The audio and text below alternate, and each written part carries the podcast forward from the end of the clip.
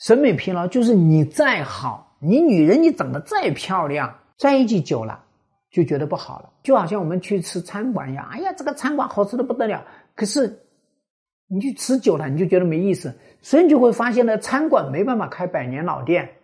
人之大欲在于心，所以他一定要换，要么就大厨换，要么就装修换，要么就风格换，一定得换。那么我们说饥渴症是什么？饥渴症就我在这个婚姻里面是动态发展的，可大量的人呢都是静态的，啊，都是静态思考这个婚姻。哦，你看我们就白头到老吧，啊，当时黑头发的时候就想着白头到老，啊。所以你才知道呢，我们中国有什么刻舟求剑呐、缘木求鱼呀，啊，说的都是静态的观念。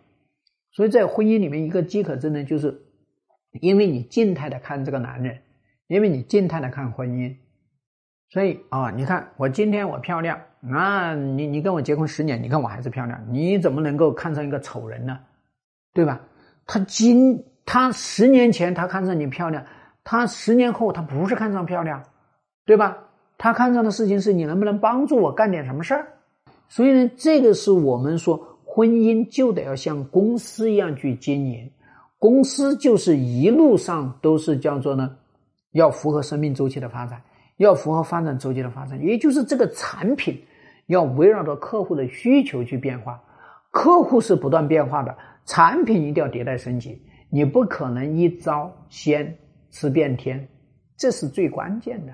每一场婚姻危机都是这场婚姻迭代升级的一个好机会，所以我跟他讲呢，婚姻里面去会遇到魔怪妖，所以要一路降妖除魔，打怪升级。你想，你二十岁的姑娘，你想要控制好四十岁的婚姻难呐，因为你要知道那个男人变成多大了。永远都要前进，我们的爱都是在迭代升级的。爱的背后是叫做欲，欲的背后叫满足。每一个阶段都有不同的满足，你不去给他满足，他一定会饿。想要长久，必须不断的去迭代升级。